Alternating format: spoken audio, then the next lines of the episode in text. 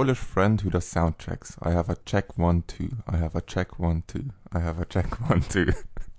Und damit herzlich willkommen zu Planet Film Geek, dem Podcast für alle Filmgeeks und die, die es werden wollen. Und das war ein wunderschöner Soundcheck, Colin.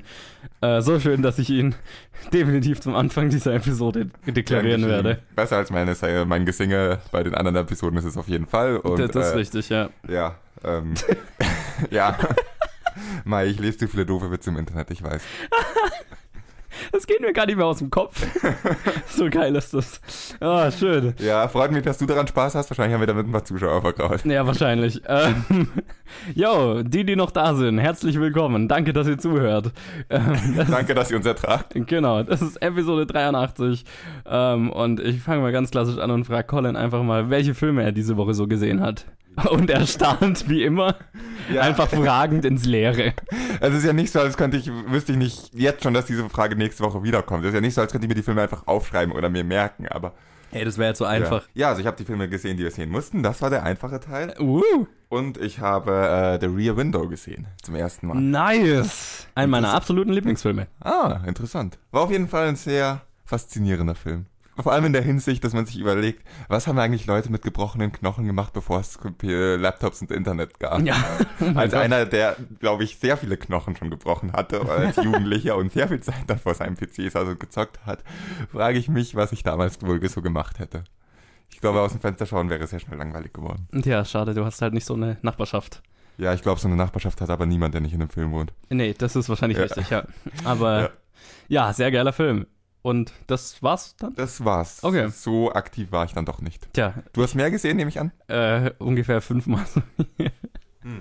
Ihr werdet alle wissen, die Oscar-Nominierungen kamen letzte Woche raus und ich nehme es mir jedes Jahr vor, möglichst jeden Film, bei dem es mir möglich ist, ihn zu sehen, der nominiert ist, vor den Oscars zu sehen. Und ich fange immer an mit den Kurzfilmen, weil das ist einfach. Äh, schaut man einfach im Internet nach, welche da schon verfügbar sind und welche nicht. Also habe ich, so viel ich weiß, ich habe noch nicht nochmal überprüft, aber ich glaube, ich habe inzwischen alle Oscar-nominierten Kurzfilme gesehen, die es im Internet zu sehen gibt. Dann habe ich mir Mudbound angeschaut, den wollte ich schon länger sehen, aber jetzt, wo er für ein paar Oscars nominiert war, war es erst recht wichtig. Reden wir auch gleich nochmal drüber. Ziemlich cooler Film, ist auf Netflix. Und ähm, ja, dann habe ich meinen Superman-Marathon, der kein Marathon war, vollendet mit Superman 4, A 4, A Quest for Peace. Ähm, Superman-Marathon war bei mir eher, eher so Superman, ein bisschen joggen, dann Pause im Restaurant einlesen, was äh, einlegen, was Genau. essen, ins Kino gehen, dann irgendwie wieder, wieder ein bisschen laufen und so. genau. Ja. Also Superman 4 und dann Superman Returns habe ich beide noch angeschaut. Dann hab, hatten wir dieses Mal From Dusk Till Dawn in der Challenge und ich hatte mir, weil mir war nicht klar, dass es da noch einen zweiten und einen dritten Teil gibt, habe ich mir die auch auf Blu-ray bestellt, also die Trilogie und habe zwei und drei auch noch angeschaut, wovon der zweite ziemlich furchtbar war und der dritte auch furchtbar, aber ziemlich unterhaltsam darin. Und dann habe ich mir auch noch einen meiner absoluten Fil Lieblingsfilme nochmal angeschaut, The Breakfast Club. Das ist, glaube ich, ein perfekter Film. Ich bin jedes Jahr, äh, jedes Mal aufs Neue wieder begeistert, wie geil dieser Film eigentlich ist. Und ähm, dann habe ich mir A Futile and Stupid Gesture angeschaut, ein neuer Netflix-Film über die Gründung äh, der Comedy-Truppe National Lampoon. Also aus der auch Bill Murray und so weiter dann hervorgegangen sind. Und die so in den 70ern und 80ern so klassische Filme wie Caddyshack und so weiter gemacht haben. Also, wenn du fünfmal so viele Filme gesehen haben möchtest wie ich, das geht nur unter Einberechnung dieser Kurzfilme als äh, jeder Film einzeln. Und das wage ich zu bezweifeln, dass das fair ist, weil die einfach viel kürzer sind. Tja, okay. Also, insofern möchte ich deine, äh, deine Aussage äh, offiziell bestreiten oder Okay. wie man vor Gericht sagt, sicher nicht so. ich erhebe Einspruch, was auch immer. Einen habe ich noch. Oh, okay, ja, nicht, okay, dann ändert. vergiss es, ich habe nichts gesagt. Okay, nee, äh, nämlich das fand ich sehr lustig. Also, wir haben ja immer gesagt, äh, als Your Name rauskam vor ein paar Wochen, Anime-Fans würden sich ja bestimmt nicht, würden bestimmt nicht von uns zwei Noobs wollen, dass das ja besprochen wird. Äh, es gab auf jeden Fall einen Anime-Fan, der das wollte, nämlich Benny. Und äh, der hat mir nicht nur die Challenge gegeben, sondern mir auch die DVD geschickt. Und Okay. dann habe ich mir den Film angeschaut. Und Okay. wenn du Bock hast, werden wir den irgendwann machen. Dann kannst du ihn dir auch noch anschauen und dann werden wir den wahrscheinlich mal in der Challenge Ich besprechen. bezweifle deine Aussage, also den Teil deiner Aussage, wenn ich Bock habe. Ich glaube, das steht eh auf dem Pflichtprogramm, aber ob das schlimm ist oder nicht, werde ich danach feststellen. Also, mal schauen. Vielleicht besprechen wir ihn. Also, wäre, wäre fair, wenn Benny schon äh, mir die DVD schickt. Sollten wir machen, ja. Genau. Und dann gab es noch einen Trailer, den ich gesehen habe, nämlich der, nicht der erste Trailer, aber der erste richtige, der internationale, ach, was weiß ich, ein neuer Trailer für A Wrinkle in Time. Ich hab vergessen, wie er auf Deutsch heißt. Der hatte irgendeinen ganz anderen Namen auf Deutsch. Der neue Disney-Film unter der Regie von Ava DuVernay. Äh, Das war ein ganz cooler Trailer. Das war der erste Trailer, der mich wirklich gespannt, hat auf den, gespannt gemacht hat auf den Film. Vorher war ich jetzt nicht so interessiert daran. Ja, das Zeiträtsel heißt es, glaube ich, auf Deutsch. Colin hat es gerade nachgeschaut. Genau. Und jetzt habe ich 20 Minuten über die Filme geredet, die ich so gesehen habe, die eigentlich gar nicht Teil der Episode sind. Das machst du immer so. Da spult eh schon jeder vor. Ja, genau. Wahrscheinlich. Dann beenden wir jetzt den Teil, den jeder vorspult und jetzt machen wir die News. Was gibt's Neues? Ja, finde ich gut, dass du ins Konzept geschaut hast, weil wir machen nicht die News. Denkst du, ich habe ins Konzept geschaut? Lass mich raten, wir machen irgendwas mit den Oscars. Richtig. Äh, ich Das wär, ist ja quasi News. Mm, Genau, letzte Woche kamen nämlich die Oscar-Nominierungen raus und ähm, ja, wir haben, also die kamen ziemlich direkt nach unserer Aufnahme raus, deswegen haben wir es nicht mehr geschafft, drüber zu reden. Aber wer die Episode gehört hat, ich habe angekündigt, wir werden diese Woche ausführlich drüber reden. Und äh, wir ersetzen einfach die News dadurch, weil in den News jetzt auch nicht so viel Interessantes passiert, ehrlich gesagt. Also gar nichts wirklich Interessantes. Deswegen, ja, lass uns einfach mal über die Oscar-Nominierungen quatschen. Ich meine, es ist so ziemlich meine Lieblingszeit des Filmjahres, wenn die Oscar-Nominierungen rauskommen und dann bis zu den Oscars. Äh, weil das ist so für mich mein Sportevent des Jahres, sozusagen. Ja, fand ich eine hochinteressante Nominierungsliste. Aber fange ich doch mal mit dir an. Erzähl mir von einer Sache, die dir bei den Oscar-Nominierungen positiv, negativ, was ist dir aufgefallen, was äh, fandest du erwähnenswert? Es gibt einige positive Sachen. Trotzdem, als ich die Liste durchgeschaut habe, hatte ich eher so ein Gefühl des Negativen.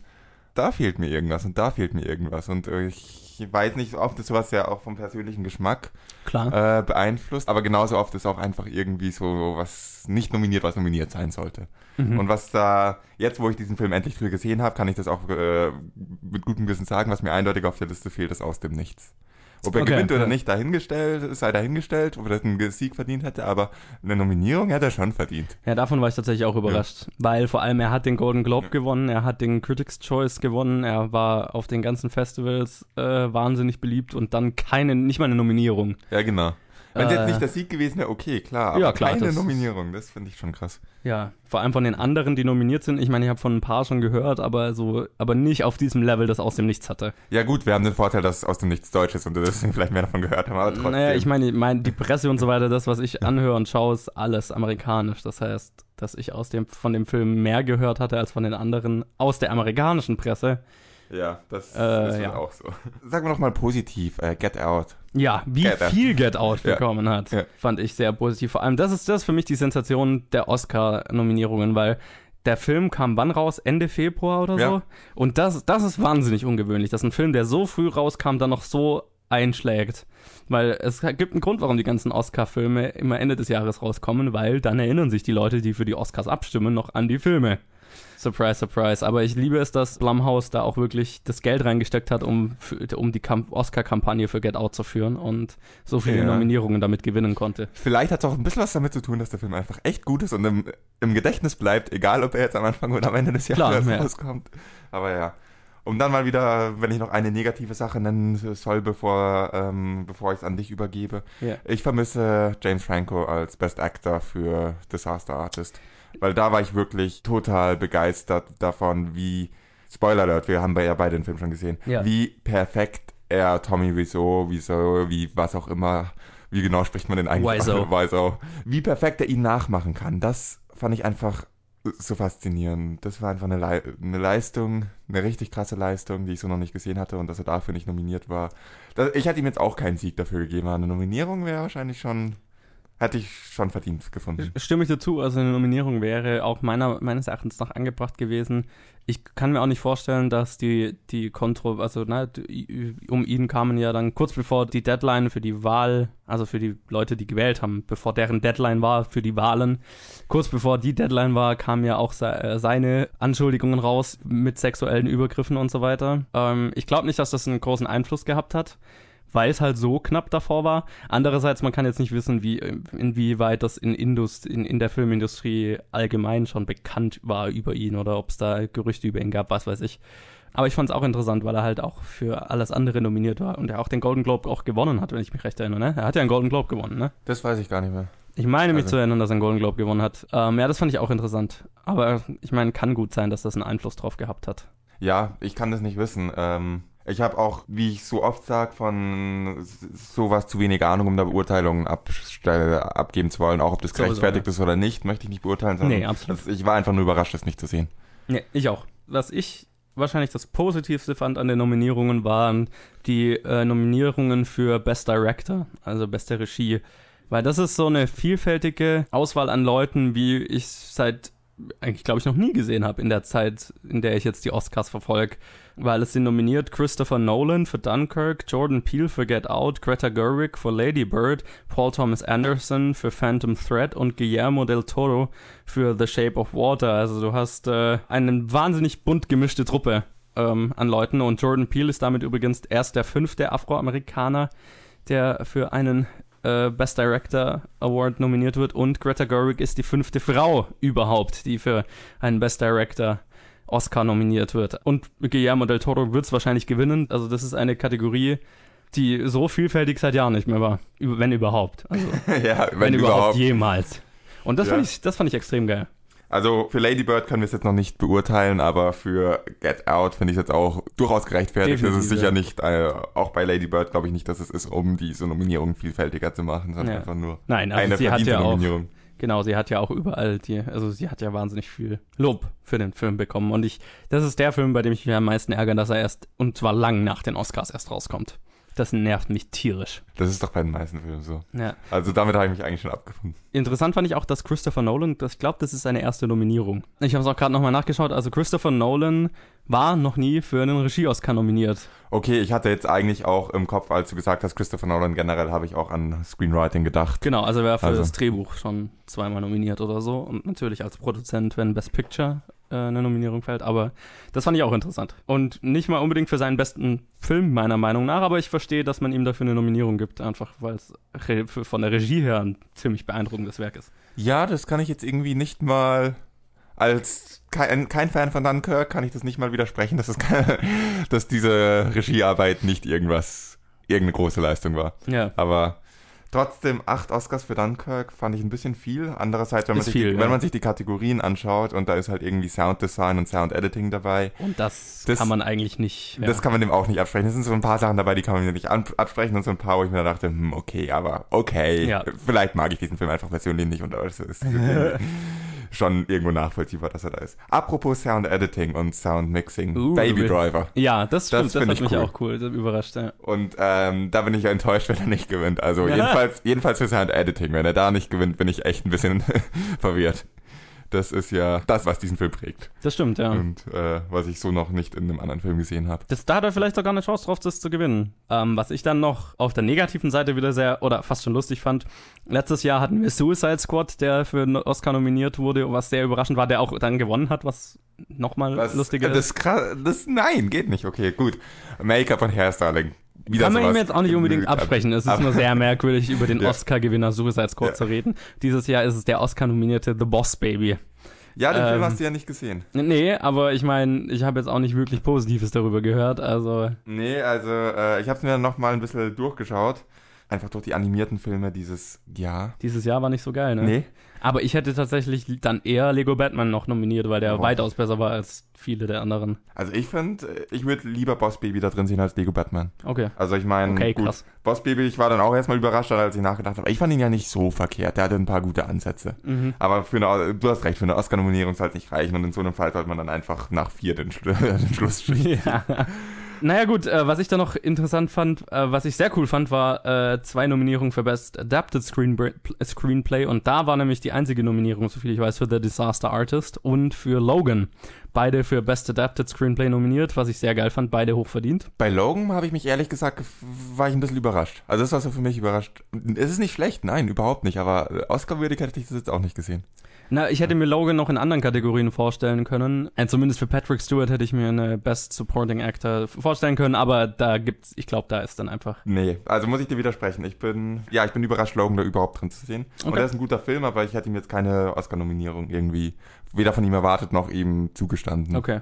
Ich fand dann noch cool, wenn wir schon bei den Drehbüchern sind, The Big Sick äh, und ja. Get Out waren beide für Best Original Screenplay nominiert. Ja, finde ähm, ich auch ähm, schön, Big Sick da zu sehen. Genau, fand ich auch cool, war ein super Script und ähm, freut mich, dass der Film auch in irgendeiner Kategorie ein bisschen Liebe bekommt. Übrigens, nachdem du vorher sagtest, letztes Jahr hatten wir den Oscar-nominierten Film Suicide Squad. Dieses Jahr haben wir Oscar-nominierten Film Kong, Skull Island. Ja, das auch, ja. Also, hey, was zur Hölle? Andererseits in den, in den Best Visual Effects, da sind immer die großen Block. Also da waren auch Transformers-Filme schon nominiert Ja. und so. Also Für mich wäre da eindeutig der Favorit War for the Planet of the Apes, aber andererseits haben sie halt auch sonst, habe ich das bei jedem anderen äh, Planet of the Apes Film schon gedacht. Ich, ich wünsche mir so, dass Planet of the Apes gewinnt, weil einer haben's. dieser Filme verdient einen fucking Oscar. mindestens zwei von diesen drei Filmen verdienen einen fucking Oscar Definitiv. für Visual Effects mindestens. Und dass das nicht passiert ist, das finde ich ehrlich gesagt ein bisschen unverschämt, dass der Dawn of the Planet of the Apes vor allem nicht gewonnen hat. Ja, also ich hoffe, dass der es gewinnt. Star Wars würde ich es natürlich auch gönnen. Ähm, der Rest kann mir gestohlen bleiben. Ja gut, die Visual Effects und Blade Runner, da bin ich eher froh, dass er bei Cinematography nominiert ist. ja, und das auch, gewinnt er auch. Ja, wollte Ja. ich gerade sagen, was er auch safe absahnen wird. Wenn wir gerade bei Cinematography sind, da haben wir den größten Durchbruch dieses Jahr, nämlich mit Rachel Morrison für Mudbound ist die erste Frau überhaupt für einen Best Cinematography, also beste Kameraarbeit, Oscar nominiert. Also dieses Jahr, finde ich, sieht man einen guten Schritt in dem, was die Academy die letzten zwei Jahre getan hat, um ihre Mitgliedschaft vielfältiger zu machen. Ja, zu sagen, was die Academy gemacht hat, um ihre Mitgliedschaft zu vervielfältigen, klingt ein bisschen falsch. ja, genau, aber vielfältiger zu machen, Ja. bunter zu machen und so weiter. Was wir überhaupt noch nicht erwähnt haben, ist ein der Film, zu dem wir einen grandiosen Teaser diese Woche hatten. Die Billboards outside Ebbing, Missouri. Ich kann ja. Nicht beurteilen, ich habe den Film nicht gesehen. Verdient er es? ich hoffe, bis wir nachher im Kino der Woche drüber reden, hast du ihn gesehen. Also, ich weiß nicht. Verdient er die Nominierungen? Definitiv. Definitiv, okay, das freut mich. Ich finde, mein Three Billboards, meine Three Billboards haben auch irgendwie was verdient. Eine Nominierung für beste, ähm, Best 3D Visual äh, Painting. Best, Best Set Design. Ja, Best Set Design, das ist gut. Oder im Falle, ich meine, bei den, bei den drei äh, schicken Herren da im Trailer auf jeden Fall noch für äh, Best, Best Make-up und Hairstyling. Absolut. Ja, cool. Und dann habe ich eigentlich nur noch abschließend zu sagen, ich schaue immer noch ganz gern drauf, wie, welcher Film wie viele Nominierungen bekommen hat, weil es auch immer ein ganz guter Indikator. The Shape of Water hat die meisten Nominierungen dieses Jahr mit 13 Nominierungen. Gerade mal eine Nominierung weg von dem Rekord, den La La Land und noch zwei andere Filme bisher erhalten für die meisten Nominierungen mit 14. Also knapp dahinter. Ziemlich gut für den Film, den ich endlich sehen will. Und danach kommt Dunkirk mit acht Nominierungen. Da hatten wir, glaube ich, ja beide äh, schon vorhin erwähnt. Also das hätte ich jetzt nicht unbedingt erwartet, aber andererseits in den Kategorien, in denen er nominiert ist, ist auch in den meisten hätte ich, kann ich jetzt auch nichts dagegen sagen. Und Three Billboards, den wir dann nachher noch besprechen werden, der ist dann auf dem dritten Platz mit sieben Nominierungen. Mir fällt kein blöder Kommentar dazu rein. Ich habe alle meine blöden Three Billboards Kommentare schon rausgehauen. Das ist Ja, das ist tragisch. frustrierend. Wo bleibt die Kreativität für Dummheit, wenn man sie braucht? Tja, das, das ist eigentlich dein Job. Also, ja, äh, jetzt muss ich was Seriöses sagen. Aber du hast die Fakten schon genannt. Äh, dann versuche ich mich mal an was ganz Seriösem. Wir sind gespannt, wer am Ende die Oscars gewinnen wird oder so. Äh, oh mein Gott. lassen wir Versuch nicht seriös zu sein, das kommt ganz komisch. Ja, das überlasse ich lieber wieder dir. Gut, dann machen wir aber, denke ich mal, einfach weiter, oder? Ja, hau rein. Mit was machen wir denn weiter? Äh, wir machen weiter mit der Challenge und die kam vergangene Woche von Robert und der hatte uns den Film From Dusk Till Dawn aufgegeben. Ähm, ein Klassiker, den ich schon Ewigkeiten mal sehen wollte und es jetzt endlich geschafft habe. Ja. Ja, der Film ist unter der Regie von Robert Rodriguez, ein Regisseur, den ich sehr, sehr feier, ähm, der zum Beispiel Sin City und die El Mariachi-Trilogie gemacht hat. Und es spielen mit George Clooney, Quentin Tarantino, Harvey Keitel, Juliette Lewis, Salma Hayek und viele mehr. Und der Film handelt von zwei kriminellen Brüdern, die mit ihren Geißeln unwissentlich Unterschlupf in einer Bar voller Vampire suchen. Und dann eskaliert das Ganze ziemlich in wunderschöner äh, Robert Rodriguez Art. Colin, fang du doch mal an. Ich habe so das Gefühl, das ist wahrscheinlich nicht unbedingt deine Art von Film. Kann das sein? Es fing schon mal furchtbar frustrierend an, um es mal so auszudrücken. Okay. Also, ich legte die DVD ein und habe mir gedacht, was ist denn das für ein, für ein komischer Anfang? Und dann habe ich mal auf die DVD hinten reingeschaut. Ich habe ich hab ja schon erzählt, ich wollte diesen Film schon seit langem sehen. Ja. Und vor zwei, drei Jahren oder so habe ich die DVD mal äh, irgendwo bei einem DVD-Sale Sale mit, aufge, mit eingepackt, weil, hey, schon das Till Dawn will ich sehen, eingepackt. Ja. Ja, dieser Film la- laut dem DVD-Cover dauert 87 Minuten, Ja. äh, hatte nur eine deutsche Tonspur und war die gekürzte Fassung. Oh. Oh. Ja, das war furchtbar frustrierend. Ach du Scheiße. Ja. Das heißt, du hast ihn auf Deutsch und geschnitten angeschaut. Nein, ich habe ihn ausgemacht, bin auf Amazon gegangen, habe geschaut, ob der auf Amazon ist, war auf Amazon Prime, habe ihn auf Amazon Prime angeschaut. Oh, Gott sei Aber Dank. das war erst. Dann habe ich erstmal äh, zehn Minuten auf den Anfang des Films gewartet, den ich auf der DVD gesehen habe, was echt irgendwie ein bisschen erschreckend war. Also, warum, warum, warum zensiert man Filme? Wa- Warum? Aber gut, jetzt äh, so viel zu meiner eigenen Dämle, äh, meiner, meiner eigenen Dummheit, die DVDs nicht genau anzuschauen, die ich kaufe. Das war eine Geldverschwendung.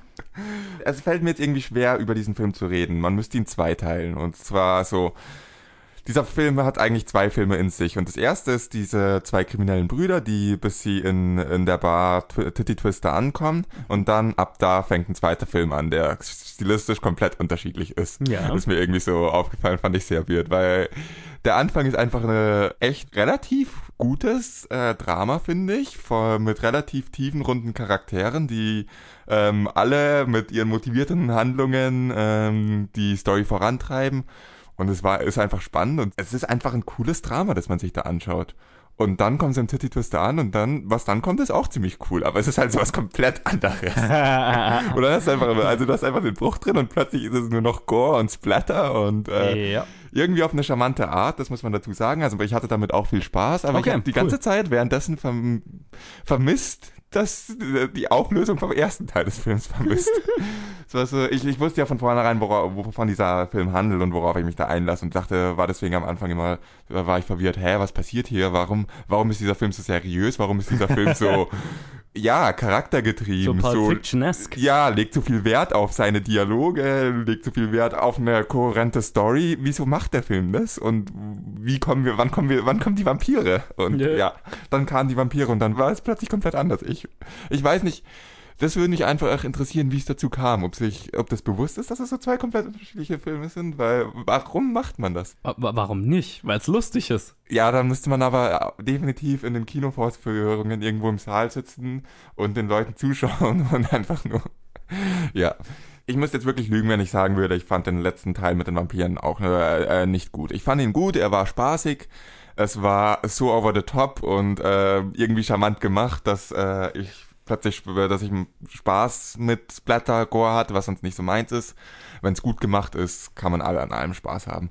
Aber trotzdem habe ich die ganze Zeit so ein bisschen vermisst, dass die innere Logik des Films verschwunden ist. Das sich real anfühlende ähm, Drama um zwei Kriminelle auf der Flucht und äh, ihre Spannungen untereinander, dass das einfach alles plötzlich weg war.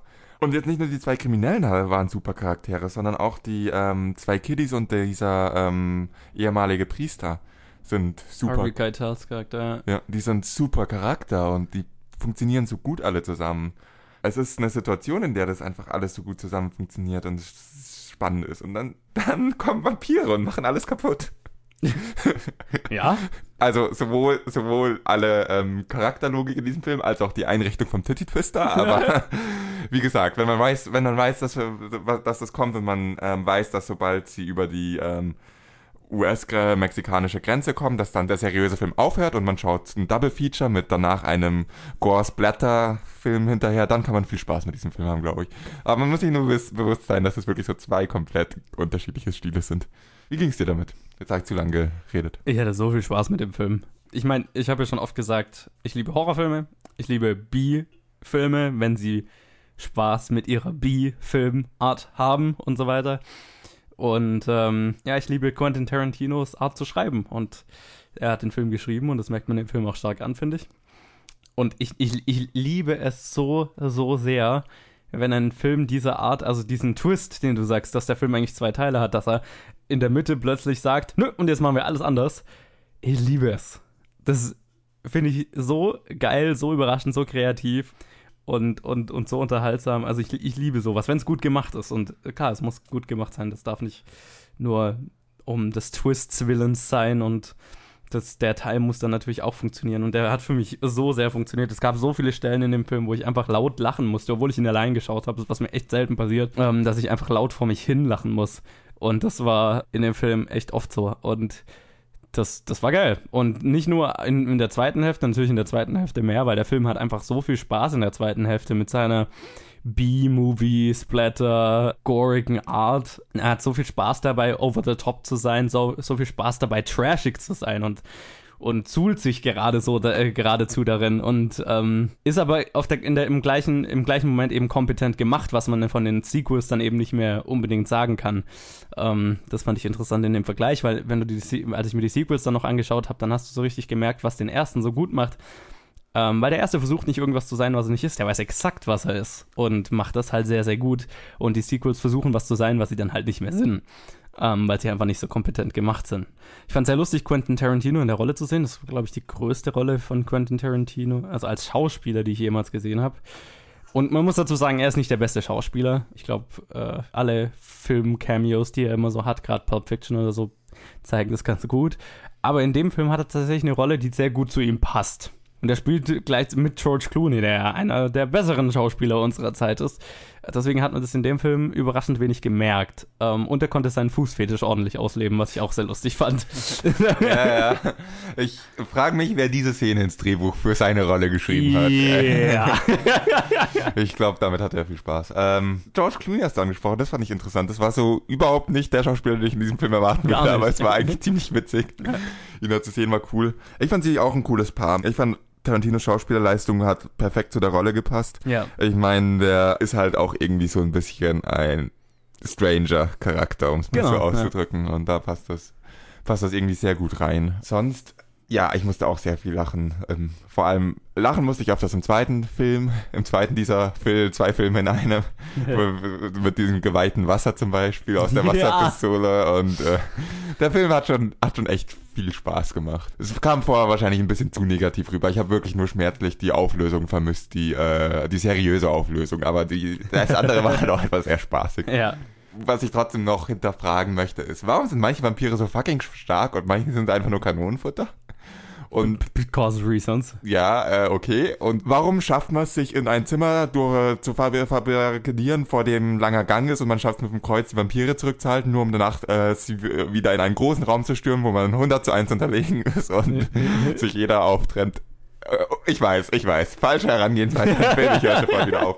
Ein letztes Mal noch wenn die das öfters machen, die Vampire vom Titty Twister, wenn die öfters dann ihre Kundschaft verspeisen, warum sind sie so fucking schlecht darin? Warum sind sie so fucking schlecht darin? Sterben jeden Abend 100 von den Vampiren, weil sie von irgendwelchen Bikern über, mit einem Pool, mit einem Pool-Cue aufgespießt werden oder was? Warum sind sie so fucking schlecht in dem, was sie laut diesem Film dauernd tun, wovon sie sich ernähren? Warum sind sie so schlecht? Das wäre wie jedes Mal, wenn ich eine Müsli-Packung aufreiß, die Müsli-Packung mich mit mir ein Messer in die Brust stechen würde. Das ist doch, ich kann Müsli-Packungen aufreißen ohne mich daran zu verletzen. Warum kann ein Vampir, der das regelmäßig macht und die Leute im Titty Twister eh schon gefangen hat, warum kann er die nicht einfach nur ganz normal verspeisen, ohne eine Riesensauerei aus seinen eigenen Gedärmen dabei zu machen? Das war ein unfassbar merkwürdiger Vergleich.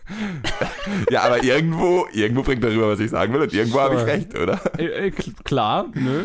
Ich habe einfach ein bisschen Kompetenz auf Seiten der Vampire vermisst und das ist ein bisschen eine Schande für das Monster Vampir, was da passiert, aber mei, wie auch immer. Schanden für Vampire gibt es in, in modernerer Zeit genug. Das, das ist richtig. Ja, also auf jeden Fall danke Robert für die Challenge. Ich bin froh, ihn jetzt endlich mal gesehen zu haben. Und auch zumindest den dritten, der war auch sehr unterhaltsam. Du Streber. Auf seine Art und Weise. Hast du in der Schule auch immer vorgelernt? Äh, nee, eher nicht. Da durf, durfte ich aber auch nicht mit Filmen vorlernen. Das hätte ich dann natürlich tja, gemacht. Tja. Ja, und ich würde mal sagen, wir schauen mal kurz, was wir als nächstes schauen. Und die Challenge, die wir als nächstes machen, kam gerade frisch rein sozusagen, nämlich Clemens hat uns auf Facebook geschrieben und uns den Film Rubber aufgegeben und wenn, also wenn, wenn so ein Film kommt, dann muss ich ihn so, müssen wir ihn sofort machen, weil nicht nur ist es ein Film, den ich schon lange sehen wollte, es ist ein Trash-Film, den ich schon lange sehen wollte. Ich dachte eigentlich, du hättest ihn schon gesehen. Dachte, Nein, leider nicht. Ach so, okay. Ähm, ja, ich wollte ihn auch schon lange sehen. Ich äh, weiß noch, äh, ich kann mich noch erinnern, wie ich mit ein paar Freunden 2010, hast du nachgeschaut, kam er raus, ja. auch irgendwo war vor dem Laptop saß und gesehen haben, Rubber Trailer, was ist denn das? Und wir die Idee so geil fanden, ja. dass wir gemeint haben, den müssen wir unbedingt anschauen, wenn er rauskommt. Ja. Spoiler Alert, wir haben es verpasst. Äh, ja, also keiner von uns hat ihn gesehen und es, ich weiß nur, es geht um, um einen Autoreifen, der Leute umbringt. Genau. Wie mit Telepathie oder sowas. Ja, das irgendwie ist, so. Der Trailer sah verdammt lustig aus. Ja, wir müssen den Film nicht nur deswegen jetzt gleich machen, äh, weil wir ihn beide schon sehen wollten, sondern weil wir zwar eine lange Liste an Challenges haben, wofür wir sehr dankbar sind, Ja. doch an alle, die uns noch keine Challenges gegeben haben, haut sie raus. Äh, Bisher arbeiten wir nur Challenges immer wieder von den gleichen Leuten ab, was wir auch sehr gerne machen, aber für mehr Diversität, nach mehr Diversität in den Oscars auch mehr Diversi- Diversität in den Planet Film Geek Challenges. An alle inaktiven Zuhörer bitte bisher. Schickt uns eure Lieblingsfilme, eure Filme, die ihr am meisten hasst, aber bitte nur, wenn sie gut sind und ja, okay, auch wenn sie nicht gut sind, das haben wir auch schon öfters machen müssen. Ja, äh, genereller Aufruf für mehr Challenges und so. Sowieso immer gerne und natürlich dadurch, dass es immer danach geht, ähm, wen wir am längsten nicht hatten, Leute, die ganz frisch dazukommen, haben eigentlich immer bevorzugte Wahl. Nee, das klingt. Komm schneller dran. Komm schneller dran, whatever. dran. Also kommt ziemlich sofort dran, weil wir irgendwie äh, keine sonderlich lange Liste an Leuten haben, von denen wir noch keine Challenge hatten, aber eine sehr lange Liste an Challenges von Leuten, von denen wir schon eine hatten. Also, das war Äh, alles viel zu Das, kompliziert. ja. Und Mit anderen sagen- Worten, Too Long Didn't Read, die Kurzversion ist, schickt uns Challenges. Los, auf, auf, jetzt. Cool. Wir machen weiter. Jo, und wir machen weiter mit dem Kino der Woche und quatschen über die Filme, die vergangene Woche rausgekommen sind. Und da ist ein Film dabei, den Colin hoffentlich inzwischen gesehen hat. Und ja, damit können wir eigentlich gleich anfangen, weil es der kleinere Film diese Woche. Dann lass uns doch mal quatschen über Three Billboards Outside Ebbing, Missouri. Ich würde alles tun, um den Täter zu fassen, Mrs. Hayes, aber wenn die DNA von keinem Mann stammt, der je verhaftet wurde, und wenn die DNA zu keinem anderen Täter passt, landesweit, und wenn es keinen Zeugen gibt, von dem Moment, als sie ihr Haus verlassen hat, bis zu dem Zeitpunkt, als wir sie gefunden haben, tja, dann gibt's nicht allzu viel, was wir noch tun können. Sie könnten einfach jedem männlichen Bürger der Stadt Blut abnehmen, der über acht Jahre alt ist. Es gibt Bürgerrechtsgesetze, die das untersagen, Mrs. Hayes. Vielleicht war er auf der Durchreise durch die Stadt. Dann müssen Sie jedem Mann im Land Blut abnehmen. Vielleicht war er auf der Durchreise durch unser Land. Ich an Ihrer Stelle würde eine Datenbank anlegen. Jedes männliche Baby, das geboren wird, kommt da rein. Und wenn er was Unrechtes macht, würde ich alles vergleichen, mich zu 100 Prozent versichern, dass die Übereinstimmung korrekt ist und ihn töten. Ja, es gibt definitiv Bürgerrechtsgesetze, die das verhindern. Ich tue alles, was ich kann, um den Kerl aufzuspüren. Ich finde, Ihre Billboards da sind nicht besonders fair. Während Sie hier rauskommen, Willoughby, und mich voll heulen wie eine Pussy, wird vermutlich irgendwo gerade ein anderes Mädchen abgeschlachtet. Aber schön, dass Sie klare Prioritäten haben, muss ich schon sagen. Ja, es ist unter der Regie von Martin McDonough, der Seventh Psychopath und äh, in Bruges bzw. Brügge sehen und sterben gemacht hat. Und es spielen mit die Oscar-nominierte Frances McDormand, der Oscar-nominierte Woody Harrelson und der Oscar-nominierte Sam Rockwell. Alle drei für einen Oscar nominiert für ihre Rollen in dem Film. Und ja, der Film handelt von einer Mutter, die, nachdem der Mord Mörder ihrer Tochter nicht gefasst wurde, drei Billboards outside Ebbing, Missouri mietet und äh, auf denen quasi den Polizeichef direkt dafür verantwortlich macht oder eben zumindest die Frage stellt, warum nur die, der Mörder noch nicht gefasst wurde. Und damit die ganze Kleinstadt so ein bisschen in Aufruhr versetzt. Colin, wie fandest du Three Billboards? Keine Ahnung, ich habe ihn nicht gesehen. Okay, nein, ich habe ihn tatsächlich gesehen. Ich habe ihn auch schon gesehen, als wir den Trailer aufgenommen haben. Ich zerstöre hier gerade vollkommen alle Illusionen. Ich habe ihn dann halt rausgeschaut am Donnerstag, als er ganz regulär rauskam. Ganz langweilig und so. Keine Tja, Preview. mit dem kein Fußvolk bist du in den Film gegangen. Boah, Oh jetzt klingt's Gott. aber arrogant. Gar nicht absichtlich oder so. Was habe ich zu diesem Film zu sagen? Faszinierender Film. Also wirklich sehr faszinierender Film. Äh, es dürfte bekannt sein, dass ich die anderen Filme von dem Regisseur ziemlich feiere. Und dieser Film gliedert sich dem, den anderen beiden ziemlich nahtlos an. Ich hatte unglaublich viel Spaß mit diesem Film. Ich mag einfach bei, vor allem in, äh, bei, äh, in Brügge und jetzt in, äh, bei den, in Ebbing. ja. In Brügge und in Ebbing bei den äh, Seven Circus äh, ist es ein bisschen weniger ausgeprägt. Mag ich einfach diesen Kontrast zwischen verdammt traurige Geschichte und eigentlich verdammt depressive Themen, die er behandelt, aber andererseits total fucking lustig. Ja. Und das, auch nur, wenn man, man muss einen gewissen Hang zu schwarzem Humor haben und den habe ich definitiv und der Humor von diesen Filmen taug, gefällt mir total und deswegen hatte ich total viel Spaß mit, auch, auch mit diesem Film. Wie ihr merkt, ich komme immer wieder in Stammeln, wenn ich loben soll. Dieser Film hat auf jeden Fall seine Oscar-Nominierung verdient, finde ich. Und zwar in allen Bereichen. Die Story ist eine super Prämisse und er verstrickt sich immer weiter und immer weiter und wird, wird immer weiter, verzettelt sich immer mehr und immer mehr und irgendwann fragt man sich, wie will dieser Film eigentlich wieder aus dieser Story rauskommen? und aus diesem Punkt rauskommen. Und das haben wir auch bei ähnlichen Filmen, bei den Filmen vom Regisseur bisher immer nur so gesehen, dass man sich irgendwann fragt, wie kommt dieser Film hier eigentlich jemals wieder aus diesem Schlamassel, den der sich gebracht hat, raus. Und er findet einen Weg, der äh, ein bisschen anders ist als bei den anderen Filmen, der mir sehr gut gefallen hat. Jedenfalls endet der Film an einem nicht sonderlich ähm, klassischen Moment und äh, das finde ich an, fand ich auch einfach mal gut. Der Scriptwriter hat sich dann wahrscheinlich gedacht, hm, jetzt habe ich mich irgendwie so weit in diese Story verhakt, wie komme ich da wieder raus? Oh, ich könnte einfach das Drehbuch zumachen und diesen Film drehen. und das fand ich einfach irgendwie schön. Äh, das klingt erstmal negativ, aber es hat super funktioniert in dem Fall. Und äh, willst du nicht übernehmen, du kannst besser loben als ich. Jetzt war ich gerade dabei, eine Bad Movie Ich kann auch weitermachen, dann schreib weiter. Dann lobe ich Nein, mal noch die voll okay. okay. Ich lobe den Film gerne mit. Ich hab, muss es jetzt noch ein letztes Mal erwähnen, weil es ist das letzte Mal, dass ich es kann. Ich habe den Film im November schon gesehen Du kannst mich mal. und versuche mich gerade äh, dran zu erinnern. Ich erinnere mich sehr gut dran. Ähm, ich wollte ihn eigentlich noch mal davor schauen, aber war dann einfach so beschäftigt.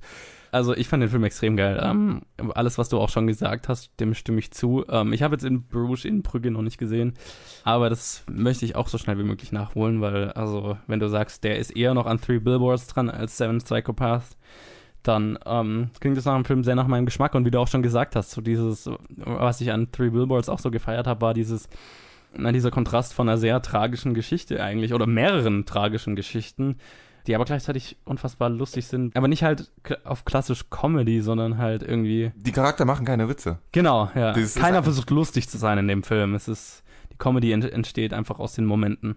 Ja, weil die Charakter alle so abgedreht sind. Genau, äh, genau, das ist es. so, Ja. Das ist, die Charakter nehmen sich vollkommen ernst. Ähm, es ist nur das Zusammenspiel von ein paar solchen Charakteren, die sehr speziell sind, die einfach zu super lustigen Sachen führen. Ja.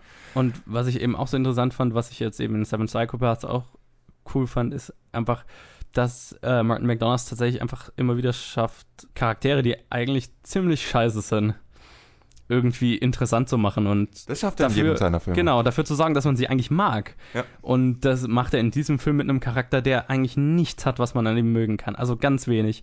Und das war Sam Rockwells Charakter, der auch mit seiner Performance definitiv meins für mich das Überraschendste und das am positivsten Überraschendste an dem Film war. Francis McDormand ist super, Woody Harrelson ist auch gut, haben alle ihre Nominierungen verdient. Aber Sam Rockwell war, fand ich, äh, Sam Rockwells Performance fand ich hochinteressant, weil er einfach einen Charakter hat, der auf jedem Level eigentlich furchtbar ist. So.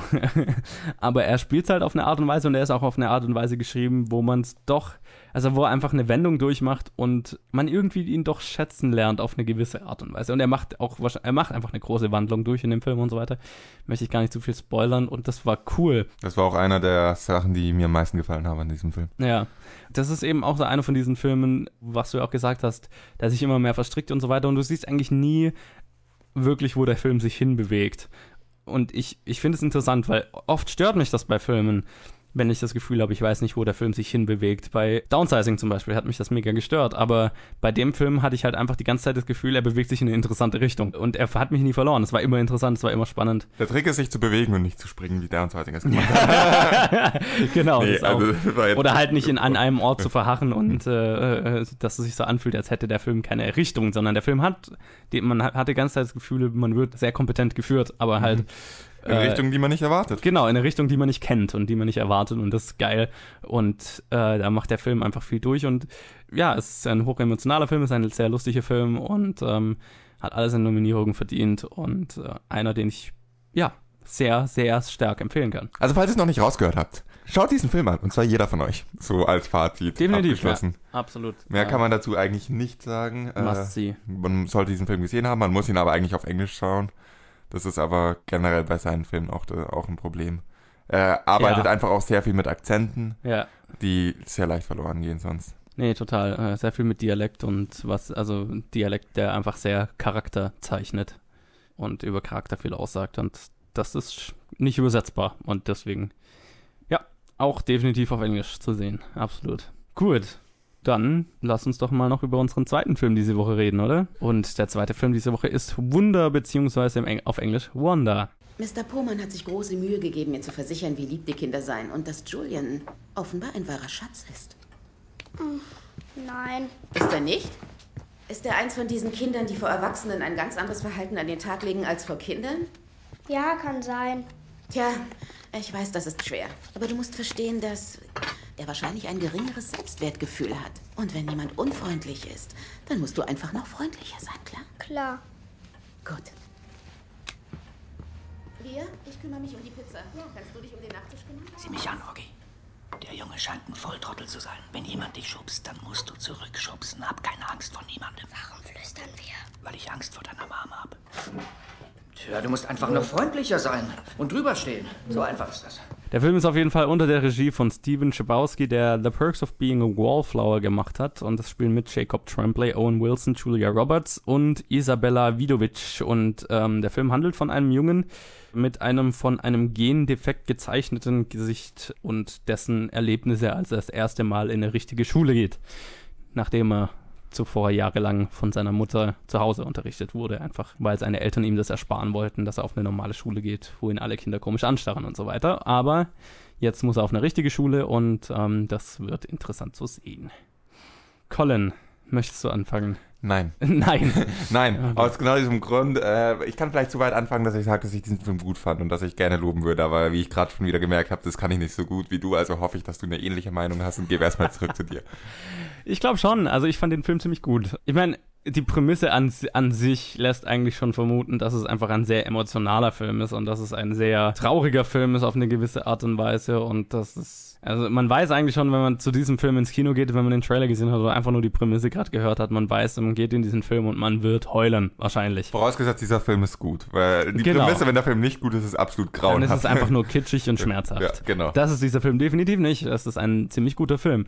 Und man wird definitiv viel heulen im Kino. Und das, das hatte ich auch erwartet und da war ich auch, ähm, ne, das hat der Film auch vo- voll erfüllt. Was mich an diesem Film sehr positiv überrascht hat, war die Erzählweise, die der Film dann hat, die der Trailer nicht vermuten lässt, die nichts vom Marketing vermuten lässt, von der ich davor nicht gehört hatte, dass der Film eine etwas unkonventionellere Erzählweise hat. Und als es dann passiert ist, saß ich kurz so da und habe mir gedacht, wow, das habe ich nicht kommen sehen und ich bin gespannt, ob sich, ob, ob das funktioniert. und es Spoiler funktioniert. Es funktioniert, genau. es funktioniert richtig gut. Ja.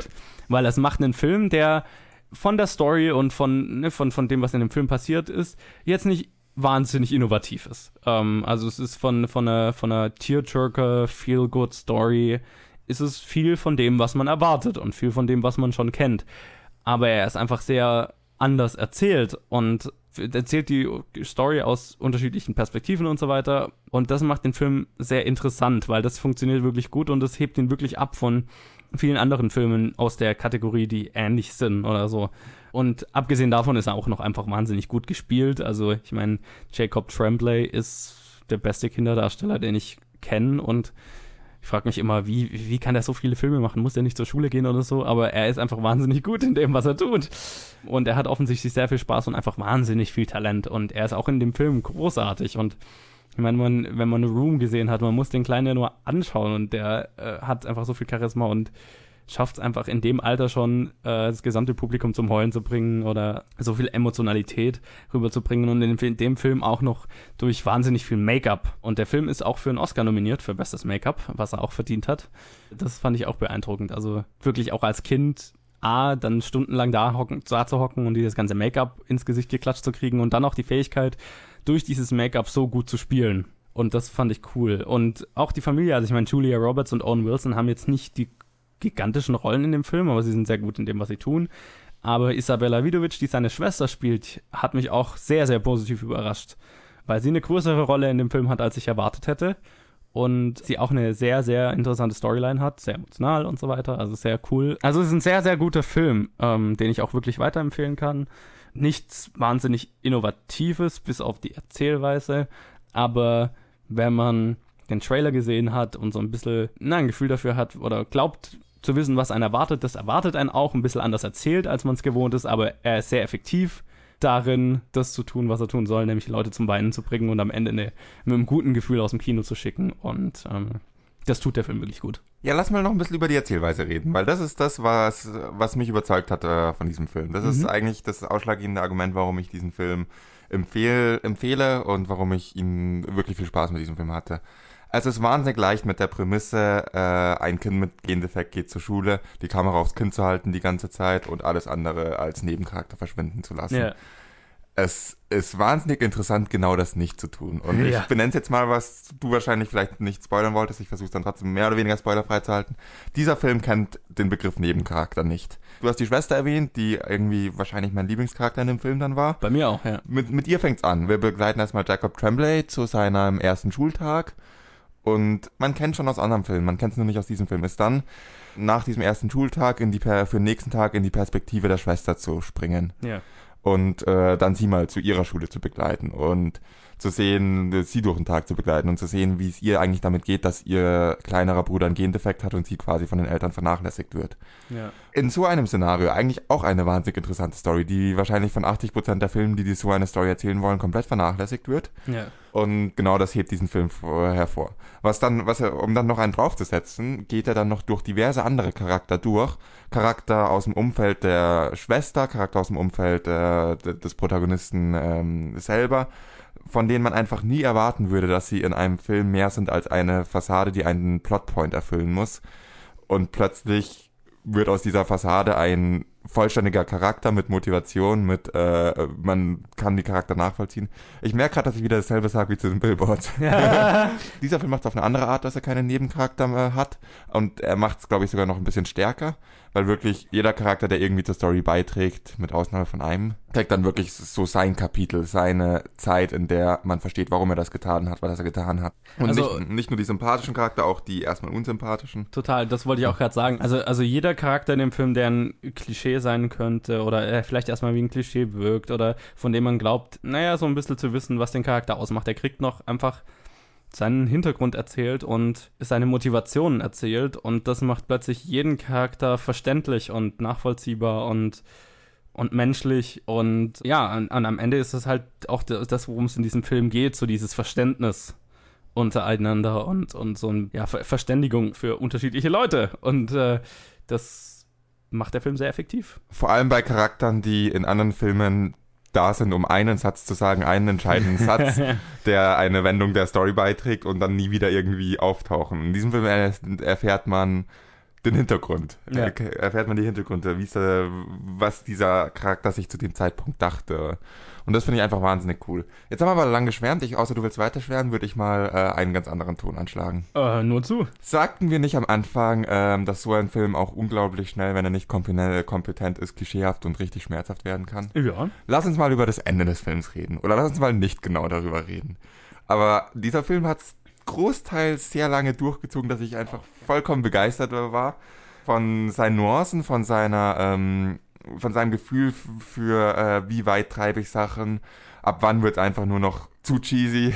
Der ganze Film ist cheesy, aber ab wann wird es einfach nur noch schmerzhaft und äh, der Film ist einfach genau die meiste Zeit in der richtigen Zone, auch dadurch, dass er immer die Erzählerperspektiven wechselt. Äh, wahnsinnig interessanter Film. Und am Ende kommt einfach das klischeehafteste, bescheuertste, beschissenste Ende, was so ein Film haben kann. Und es ist so dermaßen. Oh, übrigens, wir machen einen viel good Film und äh, habe ich dir gerade mit dem Holzhammer so fest auf den Kopf gehauen, dass du ohnmächtig geworden bist. Entschuldigung. Äh, Alter, war das schlimm. Das war echt schmerzhaft. Das Ende war wirklich, wirklich schrecklich, meiner Meinung nach. Das Ja. hat echt wehgetan. Aber der Film ist es trotzdem wert zu sehen. Man sollte sich da, man sollte dann nur am Ende sagen, gut, und jetzt hat der Film eine Grenze überschritten. Jetzt lasse ich ihn noch so kurz ein bisschen auslaufen.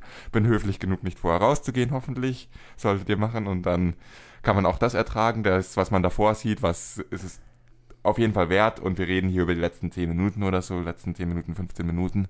Aber ich musste einfach erwähnt haben, wie bescheuert das Ende ist. Ja, nee, ich muss dir da auch zustimmen. Also das hat mir auch eben, das hat mir auch am wenigsten gefallen an dem Film, absolut. Ich kann aber tatsächlich auch im Umkehrschluss verstehen, dass jemand, der diesen Film anschaut, sich dieses Ende wünscht und dann danach, nach dem Ende einfach sehr erfrischt und mit einer positiven Message aus dem Film geht. Ich hätte mir ein anderes Ende gewünscht. Das ist nicht ein Ende nach meinem Geschmack. Aber ich fand es jetzt auch nicht unpassend zu der Art von Film, der der Film ist. Er hätte die Chance gehabt, was noch richtig Außergewöhnliches in dem Genre zu sein. Hat er nicht gemacht. Ich hätte es de definitiv anders gemacht, mir anders gewünscht. Ähm, Aber ich kann sie mir Mhm. jetzt nicht so stark übel nehmen wie du, glaube ich. Ich möchte dazu sagen, das ist schon das Ende, das ich mir gewünscht habe. So an sich, rein theoretisch. Der ganze Film ist theoretisch, das ist auch nicht anders als der restliche Film. Der ganze restliche Film sind, ist auch eine Storyline, die unglaublich schnell klischeehaft und schmerzhaft werden kann, wenn sie nicht kompetent und richtig gemacht ist und Leute auch darauf schauen, wann es zu viel ist und wann nicht. Ja. Und die restliche Zeit vom Film schafft es einfach. Und dass dieses Ende des Endes das kommen muss, da stimme ich dir zu.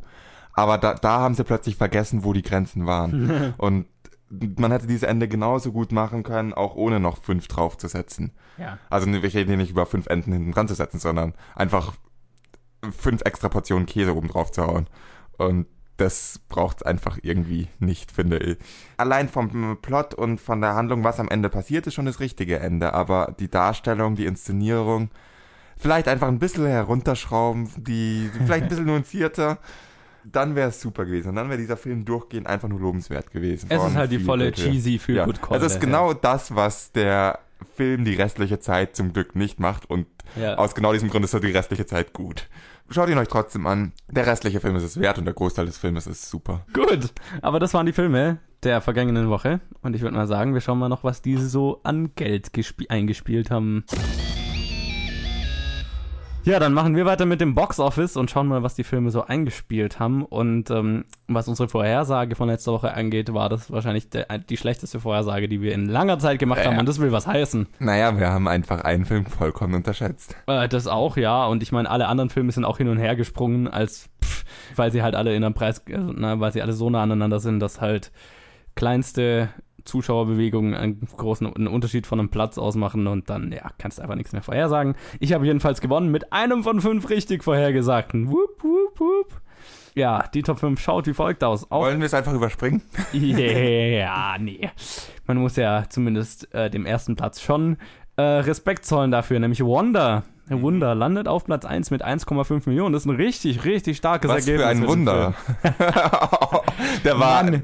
Du wusstest, dass das kommt. Film. Das, der Blickpunkt Film hatte diesen selben Pun schon in, in dem Newsletter, den ich immer Oh, kriege boah, jetzt den Box-Office-Ergebnissen. Jetzt schäme ich mich plötzlich für meinen Humor. also 1,5 Millionen, das Wunder für Wonder. Richtig, richtig stark. Aber ja, die Leute haben anscheinend einen Feel-Good-Film gebraucht. Auf Platz 2 ist dann Hot Dog in seiner zweiten Woche mit 950.000, hatte letzte Woche 1,31 Millionen. Wenigstens habe ich vorher richtig vorher gesagt, dass er über Star Wars bleibt. Ja, Leider. leider. Ich, man kann ja hoffen. Also Star Wars, ja gut, ich meine Star Wars in seiner siebten Woche. Star Wars ist dann nämlich nicht auch, äh, auch eben nicht auf Platz 3, sondern auf Platz 4, aber auf Platz 3 ist in seiner sechsten Woche Jumanji mit 850.000. Der hatte letzte Woche 1,1 Millionen. Der fällt, glaube ich, am geringsten, wenn ich das sehe. Ja, der fällt am geringsten. Und Jumanji ist übrigens eine richtige Sensation. Jumanji hat weltweit an die 700, 800 Millionen inzwischen eingenommen Finde ich cool. ist in Deutschland der erfolgreichste Sony-Film seit Spectre, dem letzten James Bond-Film. Und deswegen arbeitet Sony logischerweise schon an einem Sequel. Also ist ein, ein Oh bombastisch erfolgreicher Film. In den USA hat er auch, also jetzt ist das erste Mal hier im Land, dass er über Star Wars ist. In den USA hat er Star Wars schon seit ein paar Wochen äh, auf Platz 2 immer verwiesen. Also Sensation der Film. Ja, auf Platz 4 landet dann eben Star Wars in seiner siebten Woche, auch noch in den Top 5 wie immer gut mit 840.000 und der letzte Woche 1,29 Millionen. Star Wars hat Star Wars The Last Jedi hat in, in Deutschland übrigens inzwischen 68 Millionen eingespielt und ist damit in den Top 10 der erfolgreichsten Filme aller Zeiten in Deutschland. Also läuft hier im Land auch sehr sehr gut. Der Top 5 wird dann beendet mit dieses bescheuerte Herz in seiner sechsten Woche mit 830.000. Er hatte letzte Woche 1,1 Millionen. Also bei, bei 850, 40 und 30.000 von Platz 3 bis 5. Äh, ja, da kann man auch bei einer Vorhersage jetzt nicht böse sein, wenn man die verwechselt oder vertauscht. Three Billboards ist übrigens auf Platz 8 gelandet mit 770.000, hat von seinen Oscar-Nominierungen profitiert. Ist auch sehr knapp am, damit sehr knapp am fünften Platz vorbei eigentlich. Also Stimmt. sehr knapp an dem Platz vorbei, auf den ich ihn gesetzt hatte. Also sorry, ich versuche meine Vorhersage nachträglich aufzuwerten. Ja, ähm, also auch stark für Three Billboards, was mich auch freut. Ähm, gut, das waren die Box-Office-Ergebnisse der Woche. Und wir schauen jetzt mal, was nächste Woche, nee, nicht nächste Woche, Mann, jetzt sage ich seit Monaten richtig. Heute sage ich es falsch, was heute so rauskommt. Kommen gute Filme raus oder schlechte? Oder beides? Eher gute, muss ich sagen. Ähm, also heute ist so ein Tag oder diese Woche ist so eine Woche, wo echt viele, viele Filme rauskommen, über die man reden könnte. Ich habe es jetzt mal auf drei beschränkt. Zwei davon habe ich schon gesehen, das heißt, einfach den dritten dann noch anzuschauen, den kleineren, ist jetzt kein großer Act. Es kommen unter anderem raus The Disaster Artist, über den wir jetzt seit Monaten her schon reden, einfach weil ich äh, wie ein Idiot mich einfach schon so ewig drauf freue. Unter der Regie von James Franco, der The Institute und In Dubious Battle gemacht hat, unter anderem als Regisseur. Ich meine, Schauspieler hat er natürlich viel mehr gemacht, aber als Regisseur ist das wahrscheinlich sein größtes, äh, definitiv sein größtes Projekt. Und es spielen mit James Franco auch in der Hauptrolle, Dave Franco, sein Bruder, Seth Rogen und Ari Grainer unter anderem. Und der Film erzählt die wahre Geschichte hinter dem schlechtesten Film aller Zeiten. The Room, ein Film, den ich sehr liebe.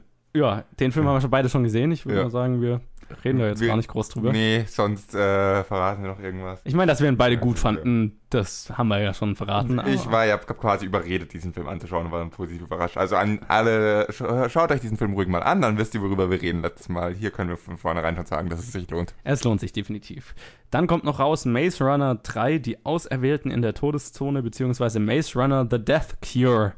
Ähm, der dritte und finale Film in der Maze Runner, im Maze Runner Franchise, der ja um ein Jahr verschoben wurde, weil sich der Hauptdarsteller ziemlich schwer verletzt hatte bei, dem, bei den Dreharbeiten für diesen Film. Jetzt kommt er raus im Januar. Er ist auf jeden Fall unter der Regie von Wes Ball, der mit Maze Runner, dem ersten, sein Regiedebüt hatte und dann eben den an, die anderen zwei jetzt noch gemacht hat. Und es spielen mit Dylan O'Brien, Kaya Scodelario, Rosa Salazar, Thomas Brody Sangster und Aidan Gillen unter anderem. Auf den Film wollte ich gerade hinaus, als ich gefragt habe, ob es äh, gute oder schlechte oder beide Filme gibt. Weil ich ehrlich gesagt finde, ja, den ersten habe ich damals angeschaut, weil ich es einfach interessant fand und dachte, ja, da war, da war okay. da der erste war nicht schlecht, ja. ja. Da war so viel, ja, genauso viel überraschend Gutes wie erwartbar Schlechtes war in diesem Film. Und war damit okay, aber der zweite war grauenhaft. Der zweite war richtig grauenhaft. Da musste ich mich durchzwingen und irgendwann habe ich, ich bin so oft eingeschlafen während dem Film. Ja, an den zweiten habe ich mich kaum noch erinnert, Ja. einfach weil er nicht so besonders gut war. Ich kann, ich kann so viel sagen, der dritte ist besser als der zweite. Klingt schon mal viel verlockend. Ich bin trotzdem noch sehr skeptisch. ja, schauen wir mal, was daraus wird. Aber dann versuche ich vielleicht nicht mal unbedingt den Deal rauszuschlagen, dass ich einen kleineren Film anschauen kann statt den. Dann schaue ich den an. Genau, und dann äh, der- einen, den wir auf jeden Fall noch besprechen werden, einfach weil er auch einer mit vielen Oscar-Nominierungen ist. Äh, und ich war auch so halb gespannt auf ihn. Ähm, ist Der Seidene Faden beziehungsweise Phantom Thread, der neueste Film von Paul Thomas Anderson, ähm, der so Klassiker wie There Will Be Blood und Boogie Nights gemacht hat. Und es spielen mit Daniel Day-Lewis, Vicky Creeps und Leslie Manville unter anderem. Und es handelt irgend, es spielt irgendwie in der Modewelt der in, in London, der was weiß ich, keine Ahnung. Ich weiß nicht wirklich, um was es in dem Film geht, was ich auch immer gut finde. Ja, aber lass mal über so nichtssagende Trailer reden, dass sie fast schon wieder Ja. schlecht sind. Also ich finde diesen Trailer richtig langweilig. Und dieser, Ich auch, Trailer, ja. dieser Trailer hat überhaupt nichts an sich, weshalb ich sagen würde, diesen Film möchte ich anschauen. Gut, dass wir einen Podcast haben. Und gut, irgendwann kommt da, steht da direkt bei Paul Thomas Anderson. Und dann denke ich mir, hm, vielleicht sollte man sich den doch anschauen. Also er hat genau zwei Dinge, die mich ins Kino ziehen. Das ist Paul Thomas Anderson und Daniel Day-Lewis. Ja, aber wenn der Trailer halt nichts außer diese zwei Namen, wenn die, Ja. die, wenn die zwei Namen auftauchen, das sind die zwei besten Momente im Trailer, dann hat der Trailer was falsch gemacht oder der Film ist scheiße. Und momentan hoffe ich noch auf Ersteres. Ja, also ich meine, ich bin so halb gespannt auf den Film, weil Pa- Paul Thomas Anderson ist für mich sehr, sehr lala. Also ich, es gibt viele seiner Filme, die ich sehr, sehr geil finde und dann gibt es aber auch einige wie Inherent Vice, Ja. die, Ja, wo ich keine Ahnung habe, was ich davon halten soll. Ich weiß, was ich davon halte. Ich habe mich so dermaßen auf den Film gefreut. Lass mal über den grandio ja, den, den besten Trailer meiner Meinung nach reden, den Okay. ich je gesehen habe. Dieser Oh, Trailer war so fantastisch und dann kombiniert mit Paul Thomas Anderson und dann kommt halt dieser dampfende Haufen Scheiße raus. Okay. Also, sorry, wenn ich jetzt irgendwie wessen für Geschmack beleidige. Das war einfach falsch vermarktet. Der Trailer war super weird, super witzig, total cool und das äh, andere war, der Film war langatmig und lame. Ich bin Also, auf jeden Fall gespannt drauf. Ich gehe nicht ohne Skepsis in diesen Film. Der, so, so grandios finde ich den Namen äh, Paul Thomas Anderson jetzt auch nicht, aber es Ja, gibt ja. mir wenigstens trotz des Trailers Hoffnung. es gibt einen Grund, ihn anzuschauen, Ja. deswegen. Genau, und absolut. der Grund ist nicht nur unser Podcast. Nein, äh, genau, und dann kommen noch ein paar Filme raus, die es noch zu erwähnen gibt, nämlich einmal Criminal Squad von Christian Gudegast, Christian Gudegast, wie auch immer, mit Gerard Butler, so ein Actionfilm halt, äh, wo ich jetzt nicht so böse Film, äh, bin, dass es ganz viele andere Filme gibt, die wir besprechen müssen. Außerdem kommt noch raus Die kleine Hexe von Michael Scherer mit Caroline Herford. Äh, dann kommt noch raus Das Leben ist ein Fest von Eric Toledano und Olivier Nakache oder so ähnlich. Und The Woman Who Left von Love Diaz. Das sind so die Filme, die rauskommen. Und Colin, das ist das erste Mal seit langem, dass du mit der Vorhersage wieder anfangen musst, weil du verloren hast. Vielleicht heißt es auch im Umkehrschluss, dass ich das erste Mal seit langem wieder gut in der Bad Movie Synopsis bin. ich bin gespannt. Ja, ich habe gerade die ganze Zeit überlegt, ob ich optimistisch oder realistisch sein soll und ich überlasse dir die Statistiken und die Zahlen. Das mag ich zwar in allen Bereichen des Lebens auch, aber es soll sich von meinen Filmen fernhalten und ich bleibe optimistisch. Platz 1 geht an Disaster Artist. Oh mein Gott, wäre das geil. Das Disaster Artist hat, ist so ein guter Film, hat so viele gute Kritiken bekommen und hat doch einen minimalen Hype, dem ich einfach zutraue, dass er Maze Runner schlägt. Und äh, also nicht, was heißt zutraue, ich hoffe, dass dieser Hype Maze Runner schlägt. Platz 2 ist dann Maze Runner. Äh, jetzt muss ich gerade wieder aufs Ding schauen. Platz 3. Nee, ich gebe Wonder Platz 3 und der kleinen Hexe Platz 4. Und dann leider Hot Dog Platz 5. Nein, nein, nein, nein. Das, es gibt eine Chance und ich werde es hier greifen. Jumanji Platz 5. Hot Dog muss raus aus den Top 5. Ja, da stimme ich dir natürlich zu. Ähm, du hast es gerade schon gesagt, ich glaube, ich gehe das ein bisschen realistischer an. Ich, ich, wenn, wenn Disaster Artist nächste Woche vor Maze Runner ist, das würde ich feiern wie nochmal was. Aber ich sag mal Maze Runner auf Platz 1. Aber ich traue The Disaster Artist schon einen Platz. Boah, ich finde Disaster Artist schwer einzuschätzen, aber ich traue ihm einen Platz 2 zu. Sag dann aber die kleine Hexe auf Platz 3, Wanda auf Platz 4 und ja, Jumanji auf Platz 5. Fuck Hot Dog. Darf ich meinen fünften Platz noch ändern? Ich würde ihn Criminal Squad geben. Okay. Das ist jetzt, glaube ich, auch nicht so verkehrt. Ja, gut. Nachdem ich jetzt mal wieder irgendwie eingestehen muss, dass ich in was doch nicht so gut bin, schauen wir, ob ich im anderen wieder besser sein kann. Alles klar. Wir machen die Bad Movie Synopsis, unser Rausschmeißerspiel, bei dem einer dem anderen einen Film so schlecht wie möglich zusammenfasst und der hat dann drei Minuten Zeit, ihn zu erraten und darf dabei Ja-Nein-Fragen stellen. Diesmal bin ich dran, Colin einen Film schlecht zusammenzufassen und ich warne dich schon mal vor, es ist Schwer. fies. Ich glaube, deswegen brauche ich in letzter Zeit immer so lange, weil du sie extra fies machst. Nicht extra fies, ich bin irgendwie nur besser darin geworden, irgendwie die Formulierungen, äh, aber die ist schon Okay. Naja, schauen wir mal. Die Zeit läuft, sobald ich fertig bin mit Lesen. Als eine Frau mit ihm ausgeht, vermisst sie einem Mann den Rest seines Lebens. Okay, der Mann. Also, nochmal die Synopsis. Als, als sie mit ihm ausgeht, vermisst eine Frau einem Mann den Rest seines Lebens. Animiert? Nicht, oder? Nein. Nein, gut. Äh, nach 2000 rausgekommen. Nein. Stirbt der Mann Ja. an diesem Abend? Uh, das ist schwer zu sagen. Ich könnte es mir vorstellen. Ich kann mich nicht direkt erinnern, aber ich könnte es mir vorstellen. Also ziemlich direkt als Konsequenz. nee, ich glaube nicht am selben Abend, aber es in, in der in, der- in naher, naher Zeit. Also vor 2000 rausgekommen. In den 90ern? Ja. Matrix? Nein. Nee, stimmt, sie stirbt ja nicht.